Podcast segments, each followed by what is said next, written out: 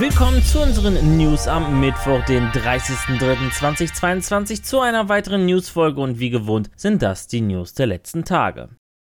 PlayStation Spartacus ist Realität. Im Juni werden PlayStation Plus und PlayStation Now zu einem neuen PlayStation Abo-Service verschmelzen. Jedoch bleibt der Name PlayStation Plus bestehen. Nur PS Now verschwindet von der Gaming-Tanzfläche. Denn PS Now wird in das neue PS Plus-Angebot übergehen und nicht mehr als eigenständiger Service verfügbar sein. PS Now-Kunden migrieren zu PS Plus Premium, ohne dass sich die aktuellen Abonnementgebühren bei der Einführung erhöhen. Ein Überblick des neuen Angebots und der drei Tarife findet ihr auf unserer Webseite, Link in der Videobeschreibung.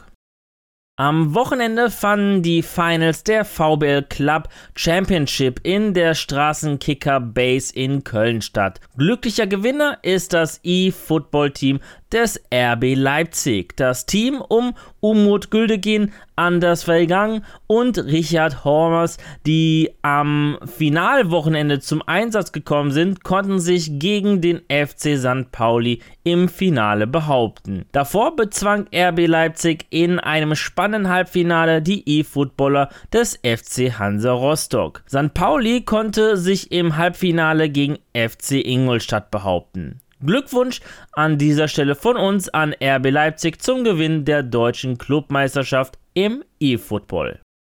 Nintendo hat die Release-Verschiebung des noch namenlosen Sequels von The Legend of Zelda Breath of the Wild offiziell bestätigt. In einem Video entschuldigte sich Eiji Ainuma, Produzent der Legend of Zelda-Reihe, für die Verschiebung und spricht an, dass man noch ein wenig mehr Zeit für die Entwicklung benötige. Das Action-Adventure wird nicht mehr in diesem Jahr erscheinen, sondern erst im Frühjahr 2023 für die Nintendo Switch.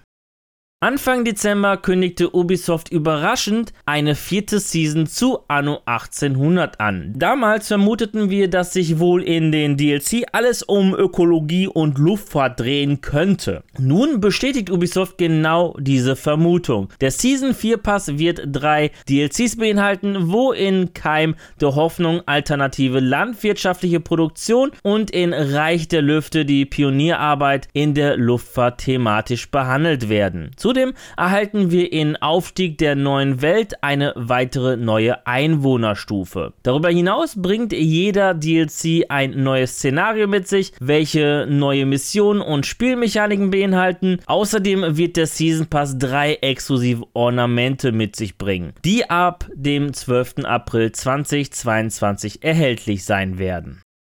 Ein neues DLC für Planet Zoo steht an. Mit der neuen Erweiterung können wir Wildtiere aus einem der artenreichsten Lebensräume der Welt begrüßen. Das Planet Zoo Wetlands Animal Pack bringt acht faszinierende neue Arten ins Spiel. Das liebenswerte Kapibara und Schnabeltier, der anmutige asiatische Kleinklauenotter, die weißen Nackenmoorantilope und der Brillenkaiman, der wilde Wasserbüffel, der faszinierende Rotscheitelkranich und der markante Donaukammmolch. Auch bringt das neue DLC ein neues spannendes Szenario, das in der lebhaften brasilianischen Pandanalregion spielt. Neben dem Paket erhalten wir zudem auch ein kostenloses Update für das Spiel, das eine Reihe von Extras und Verbesserungen mit sich bringt. Das Planet Zoo Wetlands Animal Pack erscheint am 12. April 2022 für 10 Euro auf Steam.